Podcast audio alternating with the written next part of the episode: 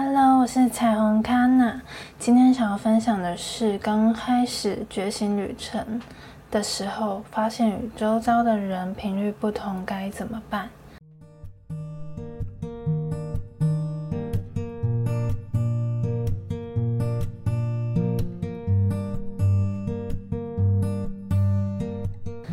其实，在刚开始看了许多身心灵相关的书籍，累积了一些关于灵性方面的知识的时候，会突然自动的想要改变自己。因为当我们知道我们可以选择用不一样的方式来看待周遭世界，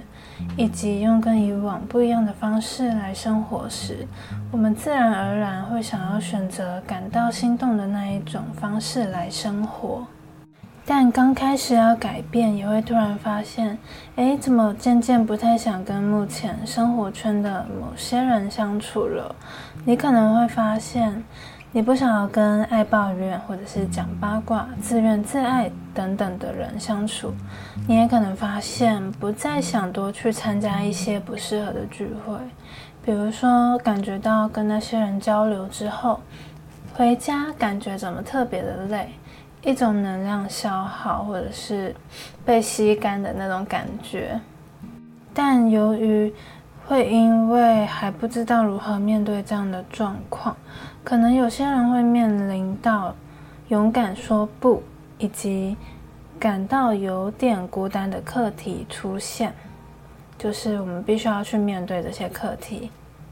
我发现这样的时期有点像自己处在频率高与低的中间，偏高的这样子的频率，所以有时候会感到矛盾。你想提升自己，就会自然而然想要接触频率高的人事物，往频率高的走，但周围的人可能还处在中偏低到低的频率，所以刚开始你会感到停滞不前。在高与低频率之间游走。当然，不管处在什么频率的人都没有对或错，只是每个人灵性成长的速度不一样。那这时候到底该怎么做呢？我觉得在心态方面可以先做改变。第一点就是，因为频率不同，所以自然会有一些摩擦。此时。提醒自己不要批判自己跟周遭的人，例如你可能会很抗拒跟低频的人在一起，明明你已经决定用新的方式看待这个世界，发现家人、朋友或伴侣怎么还处在恐惧的意识时，可能会不小心批判他们，或者是拿着灵性的知识想要逼迫他人一起觉醒，想要改变他人等等。但其实这么做反而无法提升自己的频率，而造成了双方之间的对立或是争执了。当你有一天突然发现自己有这样的行为，其实背后是因为你还没有把很多高频的知识内化。我们在吸收这些知识，最重要的就是拿来运用在生活，透过自己的知行合一，能够让自己活出内在的光。自然而然就会照亮他人，所以久了之后，你就会发现，其实不需要特别去改变他人，就像我们不想被爸妈或是老板控制是一样的道理。此时也不要批判自己，当知道自己有这样的状况，就先接纳自己也有这一面吧。反正频率本来就会高高低低的，就像地球的频率一样，也一直在改变。当你发现这些行为已经不再有用的时候，就去慢慢的改变自己就好了。知道那些争执或是负面的经验、情绪，其实都只是个提醒而已。再来第二点就是断舍离，这边的断舍离指的是放下那些不再服务于我们的人事物。当我们发现有个人一直拉低自己的频率，而我们还没有办法稳定好自己的时候，若不把那些关系放下，最后受伤的会是自己。有些人可能觉得，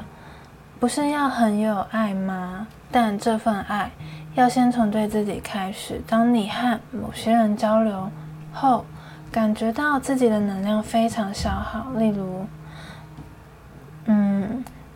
很像是能量吸血鬼一样，会一直跟你要，不管是知识或者是物质方面的东西。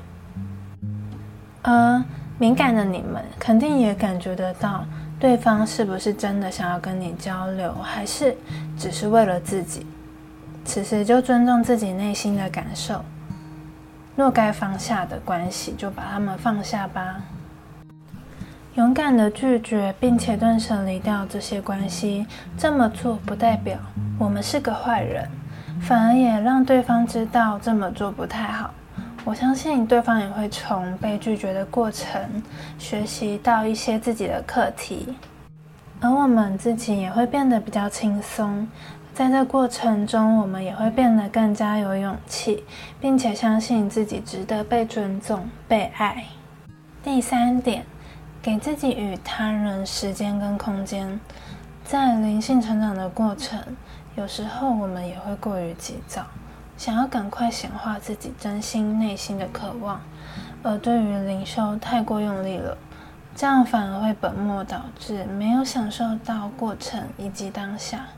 如同我上一集说的，想要改变自己的外在世界，先从自己的内在世界做改变。